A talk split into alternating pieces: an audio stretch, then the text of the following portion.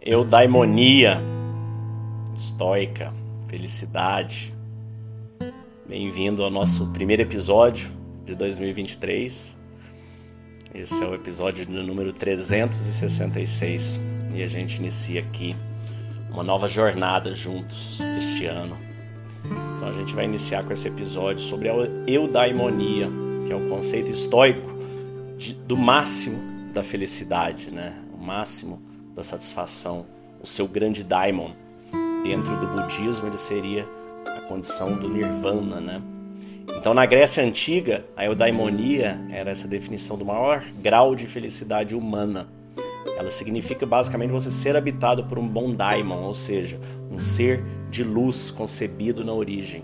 E isso é o que somos. Ontem a gente leu a parábola da luz. Espero que você tenha escutado, se não escuta, ela é maravilhosa nos mostrando que nós somos um ser de luz. E tudo que nós não somos é escuridão. E a gente vem nessa vida, vem nessa existência para experienciar, para viver essa luz, para viver essa escuridão.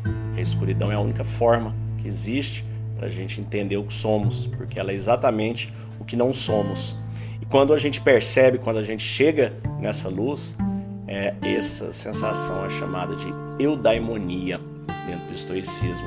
É você viver uma vida próspera, uma vida plena, uma vida de sentido, uma vida de propósito, uma vida que vale a pena ser vivida. Viver com eudaimonia é viver uma vida de virtudes, de excelência, com busca de coragem, sabedoria, temperança. É você viver de acordo com a natureza. Esse é um lema estoico, né? E a natureza humana é social e ela é racional. Ela é incompatível com o desejo pelo que não temos. Assim, a felicidade estoica vem de uma vida livre de desejos, de dor, de tristeza e de medo. Agora, é óbvio que não é fácil né, chegarmos nesse ponto. É óbvio que é um caminho, que é um processo. Como disse Epiteto, né, a felicidade é um verbo. É o desempenho contínuo, dinâmico e permanente de atos de valor. Nossa vida é construída a cada momento e tem utilidade para nós e para todas as pessoas que tocamos. Ou seja, sua vida não é sobre você, a sua vida é sobre todas as pessoas que você toca. Emmanuel Kant disse na mesma linha que a felicidade é algo que você encontra quando busca os seus valores e ela vem como subproduto. Quando você busca a felicidade diretamente, ela não vai ser encontrada. Perceba o quanto de felicidade você encontra quando você é uma pessoa justa, quando você é uma pessoa boa, quando você tem coragem de fazer as coisas que você precisa fazer, quando você consegue encontrar um equilíbrio, né, a temperança, o meio, o autocontrole, quando você consegue controlar sua mente, seus desejos, seus maus hábitos. Então é sobre isso que é a felicidade, sobre isso que é a daimonia. É uma vida livre de paixões negativas, é viver uma vida sabendo a diferença entre o que é bom, o que é ruim e o que é simplesmente indiferente é viver um fluxo de vida sem interrupções, independente do que aconteça no mundo externo. Afinal, se você segue a virtude, a natureza e a excelência, sua mente estará tranquila, logo com eudaimonia. Lembre-se que a única coisa que você controla é você.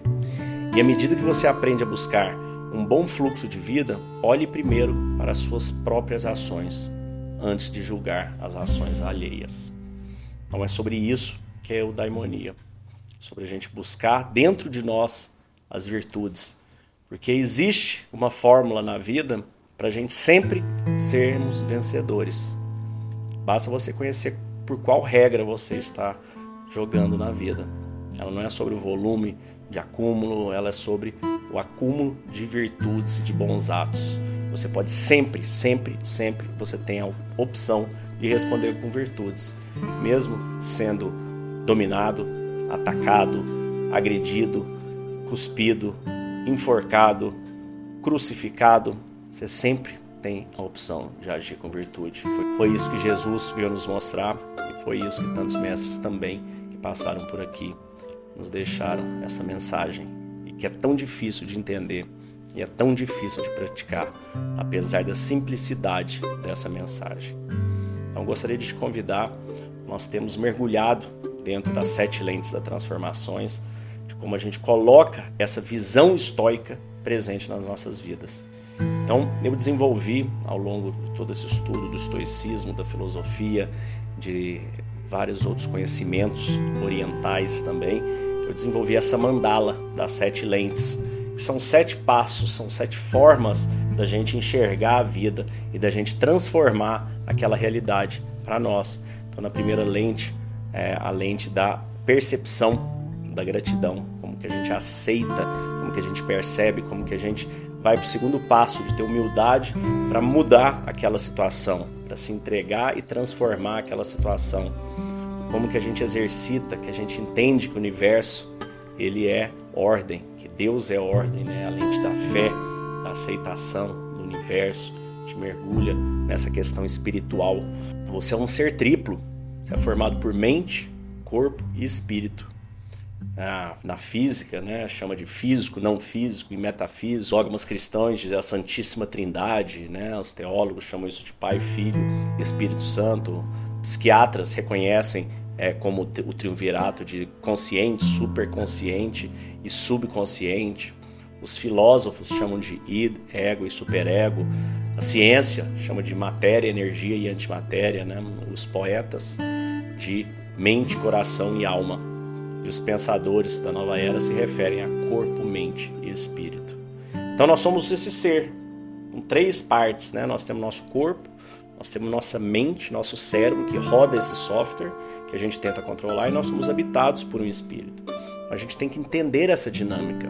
A gente tem que mergulhar nessa dinâmica, porque é a partir dela que você consegue transformar as coisas. É a partir dela que você consegue transformar pensamentos em palavras palavras em ações, que são as ações que vão transformar a sua vida. E é sobre isso que a gente tem feito a nossa imersão das sete lentes da transformação. Eu gostaria de te convidar para se inscrever e participar agora com a gente em janeiro das sete lentes da transformações e entrar para essa comunidade incrível colocar em prática esses valores, esses princípios que vão transformar sua vida, vão transformar seus relacionamentos, vão transformar sua vida profissional e te trazer uma vida de abundância, felicidade e paz. Então, te convido a clicar aí, se inscrever e a gente se vê por ali. Te desejo um ano incrível de abundância e paz. Feliz 2023. Só tenho a agradecer. Só tenho a agradecer de verdade tenho certeza que isso vai agregar muito. Parabéns pelo seu trabalho. Tenho certeza que está, assim, da mesma forma que está atingindo, atingiu a mim, está atingindo muita gente. Até, até os próximos encontros. Desejar que os próximos, as pessoas que, que chegarem na, na comunidade, é, sejam tão agraciados como, como nós fomos e com certeza serão. Talvez a gente não consiga mudar o mundo, mas já muda a nossa casa, já muda é, a nossa família, já influencia o nosso ambiente de trabalho, um colega, então maravilhoso, maravilhoso trabalho, Léo. Parabéns, que Deus abençoe a tua vida, a tua família e estamos juntos. Eu desejo tudo de bom para você, meu amigo. Um Natal maravilhoso, um 2023 repleto de, de, de, de realizações, e através das ferramentas tentar mudança de hábitos, um desenvolvimento interior, um crescimento. Quero também agradecer é, o pessoal todo que participou da imersão com a gente. A gente agora tem tudo na mão para ser feliz. A proporção, né, o tamanho assim da gratidão. Agradecer também aos amigos pela partilha, por todo o conhecimento trocado entre a gente. Parabéns, Léo, pelo trabalho e nos vemos aí nas próximas imersões. Obrigado mais uma vez, gratidão. Deus abençoe. Forte abraço. Foi brilhante, foi brilhante a forma, o jeito que tu fizesse aqui para nós. Eu gostei muito, só tenho te agradecer. Muito obrigado, obrigado mesmo.